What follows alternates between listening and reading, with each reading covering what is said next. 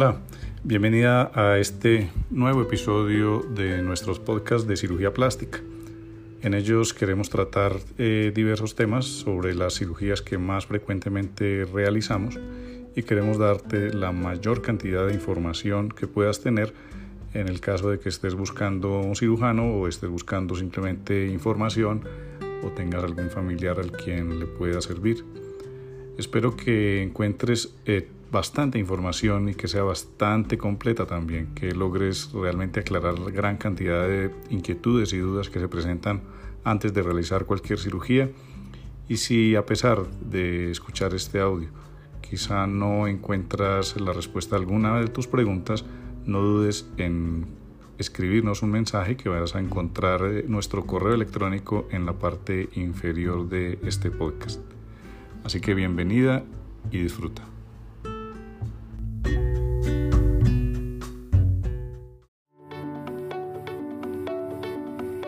Bueno, bienvenidos a mi consultorio. Es muy importante que sepas algunas cosas que son fundamentales en el momento de la toma de la decisión y en el momento de la recuperación.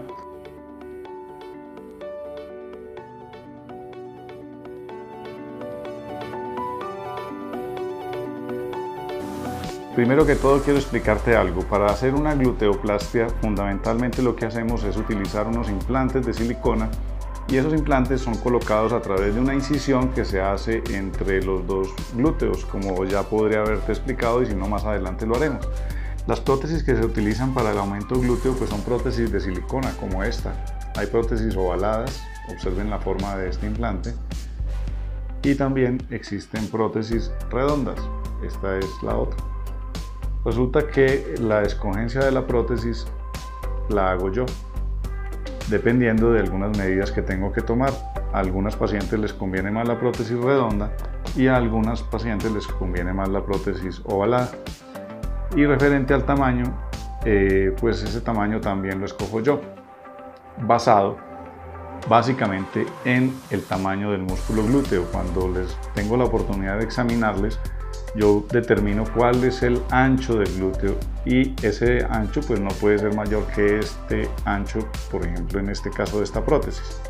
Esta prótesis es de 240 centímetros cúbicos, entonces el glúteo lógicamente no puede ser más pequeño en el ancho que este.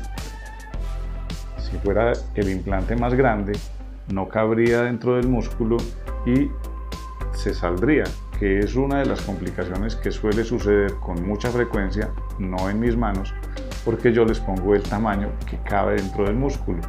Si yo a una paciente que le cabe un implante como este, le coloco un implante como este, pues ese implante se va a salir y va a empezar a moverse y se va a volver visible, lo que es un resultado desfavorable.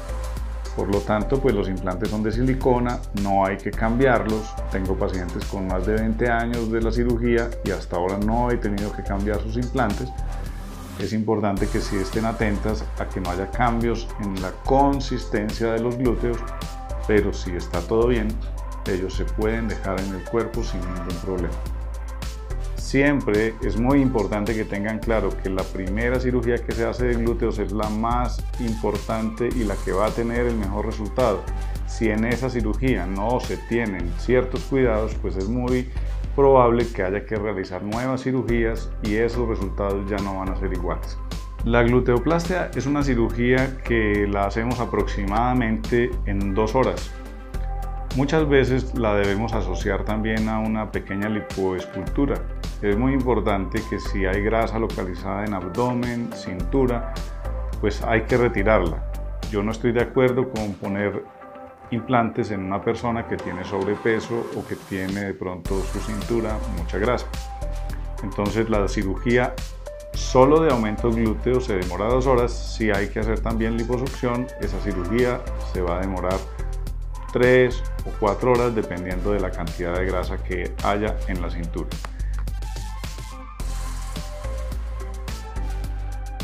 Es muy importante también que sepas sobre algunas generalidades antes de la cirugía. Es importante que los medicamentos que tomas para alguna enfermedad que tengas o que sean formulados pues me envías esa lista para yo conocerlos, a ver si puedes continuar tomándolos o no. Pero en general los medicamentos antigripales, la aspirina, eh, el alcacelser y todos los que contengan ácido acetil salicílico, también la vitamina E, el omega 3, el ginkgo biloba y el té verde se deben suspender más o menos unos 15 días antes de la cirugía, puesto que todos ellos pueden aumentar el sangrado y por ende ocasionar complicaciones o impedir que se realice la cirugía si estás tomando esos medicamentos. Pero otros medicamentos, por ejemplo antihipertensivos o si de pronto lo que tomas es para el colesterol o para tiroides, esos medicamentos debes continuar tomándolos hasta el día de la cirugía.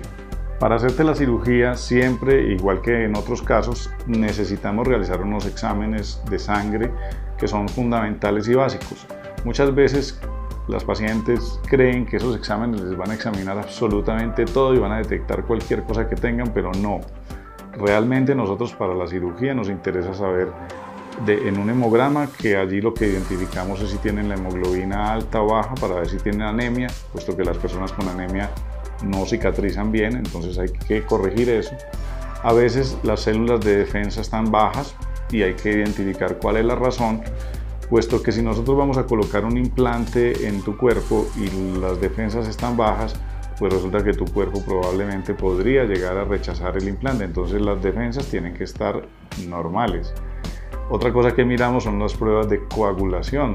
Importantísimo que estén buenas, puesto que en el momento de la cirugía, si no están bien, pues podría haber un sangrado que también nos va a complicar la cirugía. Otras pruebas adicionales son las pruebas de funcionamiento del riñón, en las que es fundamental saber cómo está, puesto que muchos medicamentos que se van a colocar durante la cirugía, en la anestesia, pues son eliminados por el riñón. De modo que si este no está funcionando bien, pues tampoco podemos hacer la cirugía y pues debemos corregir ese problema si se presenta. Otro importantísimo es la glicemia, o sea, mirar el azúcar en la sangre. También lo vamos a revisar, puesto que las pacientes que tienen el azúcar muy elevado o de pronto lo tienen muy bajo, pues pueden también ocasionarle complicaciones, por lo tanto debemos corregirlo antes de operarle. Eh, no que la paciente que tenga el azúcar alto no se pueda operar, hay pacientes que lo tienen pero están en tratamiento, entonces si reciben la insulina o su medicamento que están tomando, y se logra controlar, se pueden operar. También miramos un examen de orina para saber si no existe una infección, puesto que si hay alguna infección urinaria nos puede también traer consecuencias en la cirugía. Esos son los exámenes básicos para realizar cualquier cirugía. Pero si de pronto eh, considero que requieres algún otro adicional, por ejemplo exámenes de tiroides o colesterol o algún otro, pues ya lo estaremos solicitando de manera oportuna para poder hacer la cirugía con toda tranquilidad. Otra cosa importante es saber cuánto tiempo va a durar el resultado. Entonces, pues la verdad tengo pacientes que tienen ya 20 años de haber sido operadas y continúan con su cirugía perfecta, sin ningún problema. Y les podría decir que es más o menos cercano al 100%, o sea, son pacientes en las que no he tenido que hacer reintervenciones y en las que no he tenido que cambiar los implantes. Entonces, realmente si la paciente va a mantener el peso adecuado, no va a tener exceso de peso o grasa en la cintura o abdomen, pues ese resultado de la cirugía va a durar para siempre prácticamente. Cuando realizamos la liposucción y la gluteoplastia, vamos a tener para la liposucción unas pequeñas incisiones de aproximadamente un centímetro que cuando se hace en la espalda pues serán en la columna, más o menos en la columna vertebral se hacen dos pequeñas incisiones de un centímetro aproximadamente y para la gluteoplastia se hace una incisión única que es al final de la columna entre los dos glúteos y por ahí entonces colocamos el implante de un lado y el implante del otro lado. Muchas veces se cree que las incisiones son en otra parte, pero no, son en el final de la columna vertebral. Hay que tener mucho cuidado con esa cicatriz, puesto que puede abrirse si no hay los suficientes cuidados en los primeros días, pero teniendo los cuidados pertinentes, esa cicatriz queda invisible prácticamente.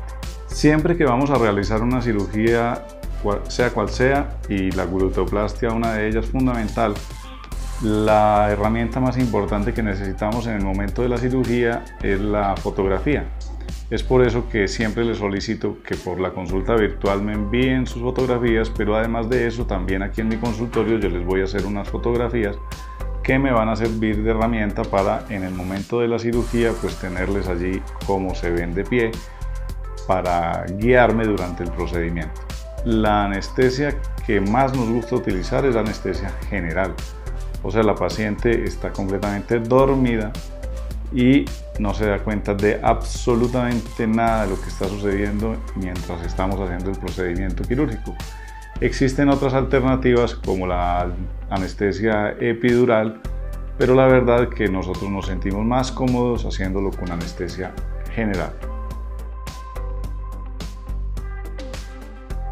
El lugar donde se realiza la gluteoplastia y cualquier cirugía de las que nosotros realizamos es muy importante que sea en una clínica donde tenga todas las condiciones y las más altas estándares de seguridad en el momento de realizar el procedimiento.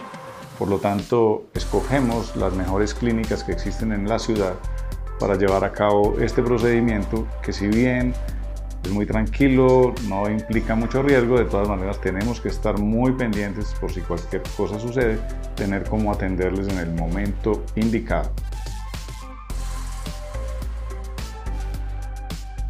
El posoperatorio de la cirugía de gluteoplastia pues no es el más fácil, sin embargo pues las pacientes lo toleran bastante bien. Y es muy importante que desde antes de hacer la cirugía pues tengas muy claro que durante una semana no puedes sentarte. Durante la primera semana debes estar acostada boca abajo y puedes estar de pie, pero no te debes sentar. Prácticamente la única ocasión en la que se puede sentar es cuando van al baño, pero allí pues no hay ningún problema que se haga más o menos como sostenido en las piernas, pero no se deben apoyar los glúteos por completo. Entonces eso es fundamental los primeros ocho días. Muchas pacientes se cuidan hasta 15 días sin sentarse y la verdad pues uno ve que los resultados a veces son mucho mejores. De modo que tienes que tener claro que esos cuidados son fundamentales para que no haya complicaciones en el postoperatorio y dedicarle el tiempo que requiere para la recuperación. Las curaciones cuando realizamos la gluteoplastia eh, son sobre la herida, colocamos una gasa, microporo y colocamos un vendaje que cubre los dos glúteos como aproximándolos. Esas cintas se deben dejar allí durante una semana sin retirar y sin mojar. Es fundamental porque una de las cosas que suele suceder es que esa herida trata de abrirse. Entonces es importantísimo mantener esas cintas sin retirarlas durante 8 días. Eh, también les colocamos una faja y esa faja pues va a ayudar en el caso de que haya también áreas donde hayamos hecho liposucción, pues ayuda como a comprimir un poco estas áreas y a evitar que haya una inflamación exagerada. Sin embargo, la faja no debe quedar muy apretada. Nunca recomiendo que la pongan demasiado apretada, puesto que el cuerpo se le debe permitir un poquito de elasticidad. Pero es fundamental y esa faja se mantiene durante un mes. Siempre recomiendo que la utilicen como mínimo un mes. Hay pacientes que la quieren usar más tiempo y no hay ningún problema que lo hagan, pero lo mínimo es un mes. En las heridas donde hacemos la gluteoplastia, hacemos una sutura que es interna. Más o menos para que tengan una idea, en el interior tenemos aproximadamente unas 3 o 4 capas de suturas, puntos que ponemos internos. Y el que está en la piel, el que cierra la piel, el último que dejamos, ese hilo es absorbible, por lo tanto no hay una necesidad de retirarlo, solamente queda un nudito por fuera de la piel y ese nudito lo quitamos más o menos entre los 8 y los 15 días. Cuando se asocia con liposucción y tenemos eh, puntos en las incisiones pequeñitas de un centímetro que ya les había hablado, esos punticos se pueden retirar a los 8 días.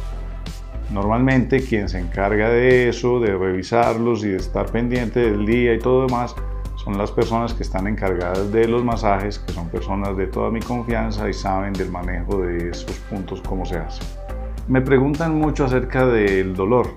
pero como lo digo para todas las cirugías, el dolor es un tema que es muy individual y es de cada paciente.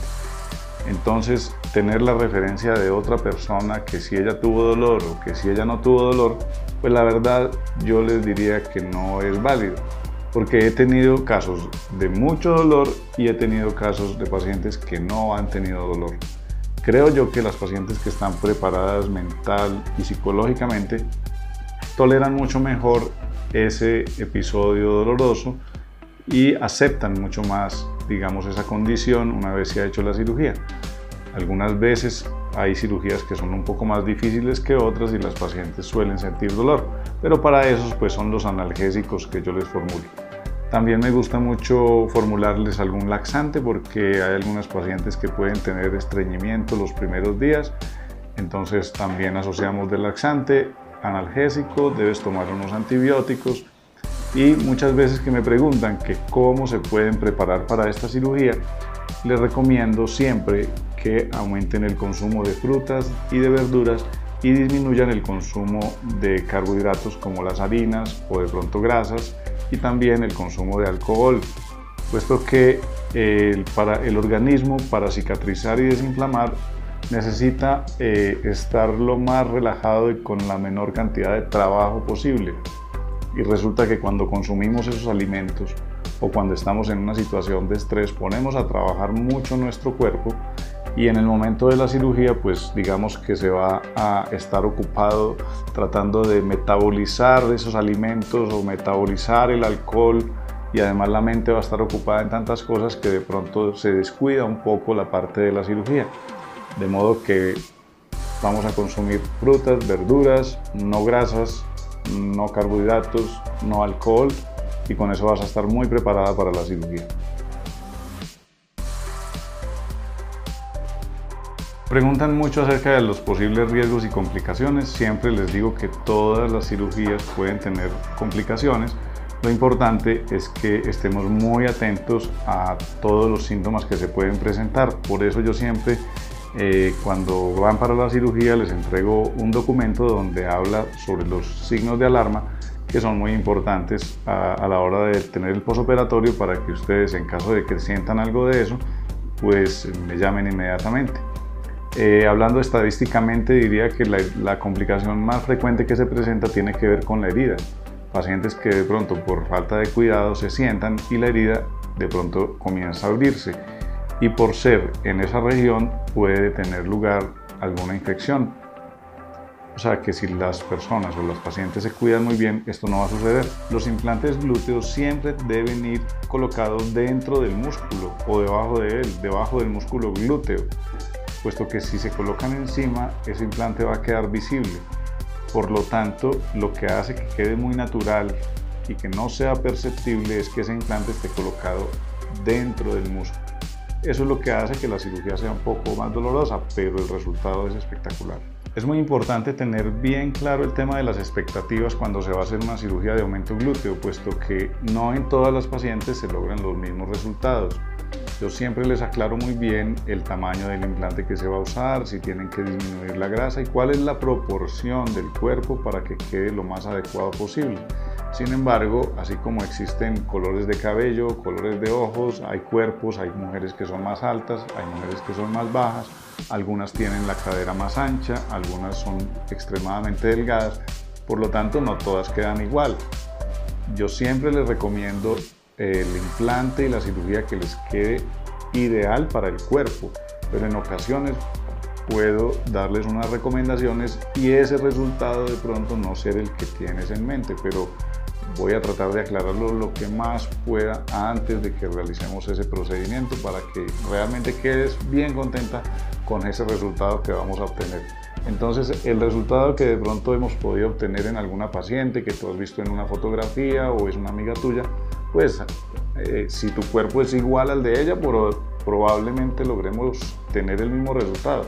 Pero si tu cuerpo no es igual al de ella, pues el resultado lógicamente que no va a ser el mismo. Existe una fase de posoperatorio que es inmediato, que son los primeros días en los que, pues ya había mencionado, te debes permanecer acostado boca abajo, de pie y no sentarte.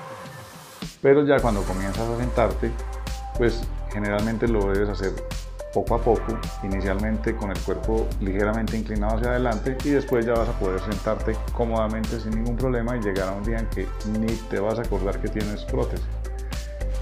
Pero es importante que después de que hayan pasado 15 días, eh, por ejemplo, retomar el ejercicio en el gimnasio, yo recomiendo siempre que haya pasado más de un mes.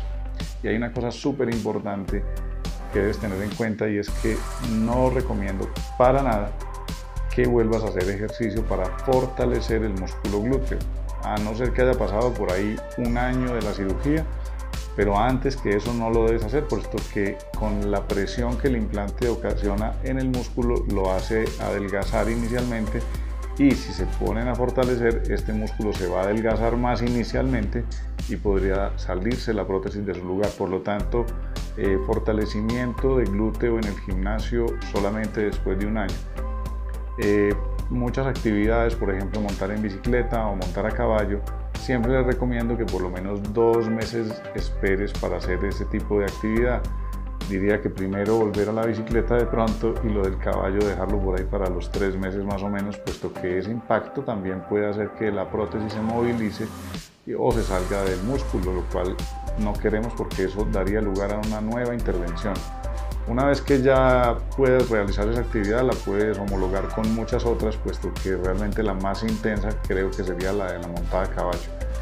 Eh, en general, las pacientes cuando ha pasado más o menos un mes ya están súper bien eh, realizando sus actividades cotidianas.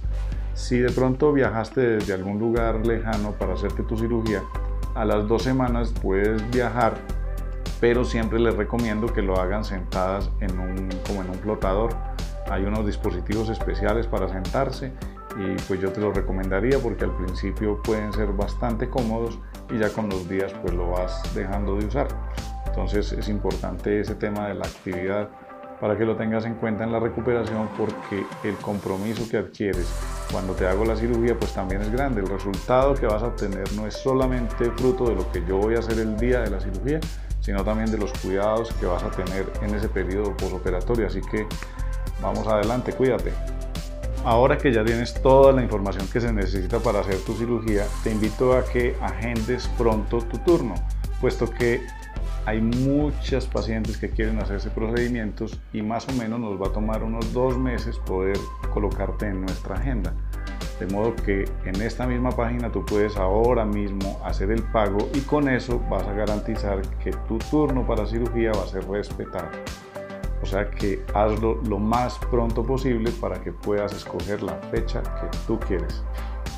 Eh, espero que toda la información que te he brindado haya sido suficiente y espero verte muy pronto por acá y dejarte tan bella como quieres.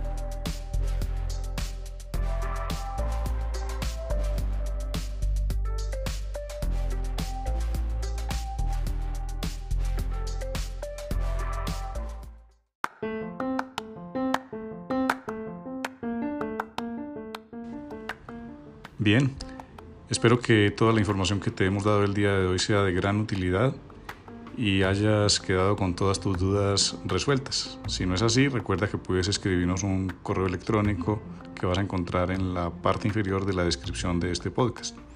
Te pido el favor de que si te ha gustado y has llegado hasta acá, lo compartas con alguien que de pronto creas que puede tener interés y también te pido el favor de que hagas una valoración, nos dejes un comentario o una reseña depende de donde lo estés escuchando, en Spotify o en Apple Podcast, donde sea, te pediría el favor de que nos dejes un mensaje para saber si este trabajo te está gustando, te parece que está bien, te pareció de utilidad.